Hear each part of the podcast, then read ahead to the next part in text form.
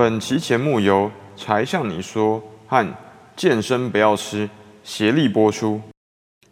各位朋友，大家好，欢迎来到天豪公开课。看得出来吧？这又是一个长篇系列的开端。这一次我们要讲的这个系列是日俄战争。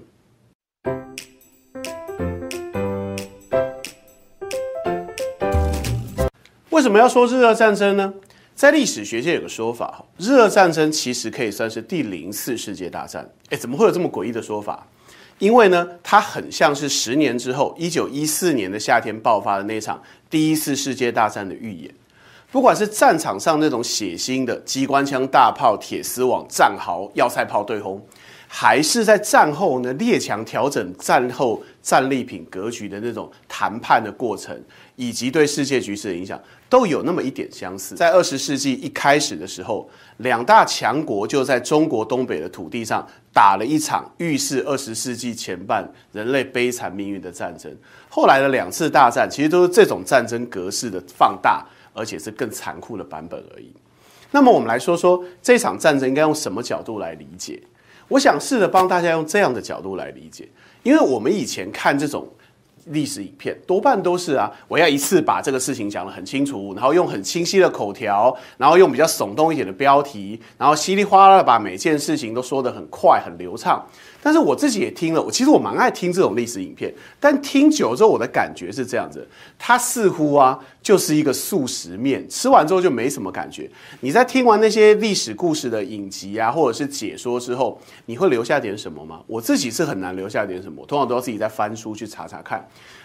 那我制作这个影片的目标就是希望哦，不要造成这样的效果，不要说看完之后十分钟之后，好像脑海中就只多出了几个历史名词跟一些能够记得住的历史情节故事啊，甚至于还有一些自己脑补的部分，这样就没啥意思。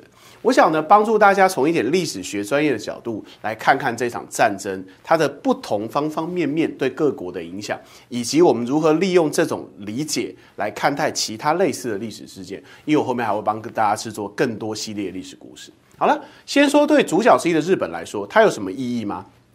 有，它是真正的近代日本国家命运的转折点。在打赢中国的甲午战争之后，日本都不能算是实质意义上的强国，列强还是看不起他了。但是在日俄战争之后呢，日本确实在西方列强里露脸了一把，他也确实有资格上大国博弈的那个牌桌了。但是对日本而言，它意义远远不只是这样。我相信你应该没有听过这个事情。当然，你可以很快 Google 搜寻一下，但你会发现呢，解释的有点模模糊糊的。什么叫日比谷烧打事件？日比谷是当时日本的西方列强大使馆所在地，有点像日本版本的东交民巷嘛，这样理解就好。它是大使馆区，而日比谷烧打事件就是日本的民众进攻西方列强的使馆。为什么呢？他们觉得西方列强在这场战争中玩弄了日本。因为啊，这场战争日本是向西方列强借了大笔的外债，借了很多钱才打的。好不容易打赢了，希望来个割地赔款，结果什么都没拿到，牺牲了很多条日本人的生命，却只是替西方列强当了一回马前卒而已。所以啦。日本民众非常愤怒，开始对西方有强烈的仇视。要知道，明治维新以来，吼，西方人的力量是让日本人很服气的。模仿西方是当时的共识，但从这次事件之后，对英美的那种仇恨情绪就开始发动，而且这也是日本群众政治跟民粹政治发端的开始。所以你可以想见，他不愧号称为日本的义和团，而且他也改变了日本之后的历史格局。那对俄罗斯来讲呢？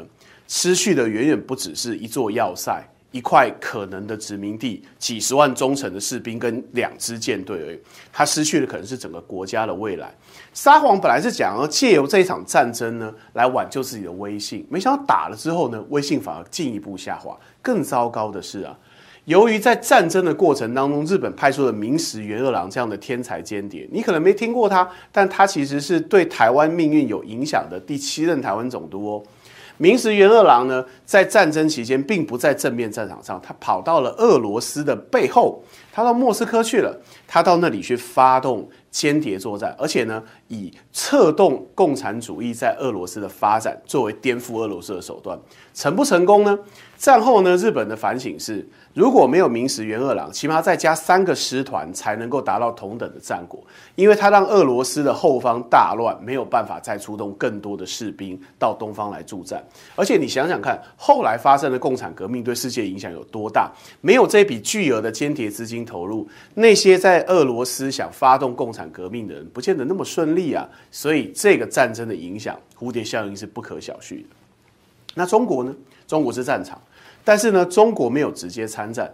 在历史课本中，你读到大部分就是哎，划定一条界限，哈，这个作为双方交战的这个区域，清方过坐山观虎斗。事实上，远远没有这么简单。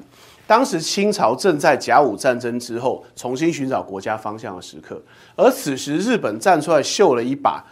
亚洲的黄种人也能打败欧洲白种人，虽然严格来说，俄罗斯人能不能算欧洲还另当别论哈，但是确实俄罗斯是当时世界一流强权，居然小日本能打赢大俄罗斯，那这铁定有所秘密吧？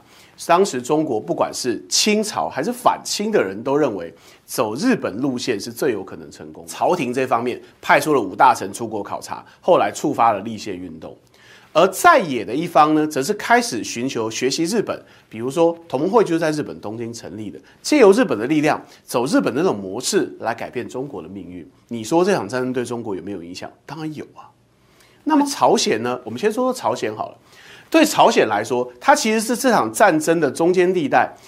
在战争之前呢，俄罗斯跟日本还曾经谈过要划分朝鲜势力范围，而且我们后来知道有个有名的三八线，对吧？事实上，当时俄罗斯跟日本划分的是三九线，这可以说是朝鲜被大国瓜分的开端，也是他国家分裂的根本原因，就是他没有办法主宰自己的命运。对台湾来说呢，这场战争的三个重要人物啊，乃木希典、儿玉源太郎跟明石元二郎都当过台湾总督，你说他有没有影响吧？所以呢，这是一场很值得理解的战争。最后，新帝国主义时代吼是一个大国称霸的时代。在一百多年前的世界，不是像今天这样，大家有公理跟正义，可以谈种族平等，可以谈爱与和平。在一百多年前的日俄战争那个时代，是社会达尔文主义最高峰的时代。这个时代讲的是实力，拼的是血肉，谁的国家强盛，谁讲话就有理。机关枪跟大炮就是正义跟公理。但是这样的战争形态啊，在日俄战争之后一直获得加强，这种意识形态最终就引爆了第一次世界大战。战后人们就开始反省，实力政治是不是可以结束了？理想主义是不是可以重新登上历史舞台？所以才有后来的国际联盟跟联合国。想想就觉得这个战争很值得分析。以下我会开启一个系列，帮大家把这个战争好好的讲一遍，希望你能够持续关注。订阅我的频道，如果你有问题，欢迎在下面提出，我会稍微整理之后呢，在后面的节目里面啊，帮大家好好回答一下。谢谢大家。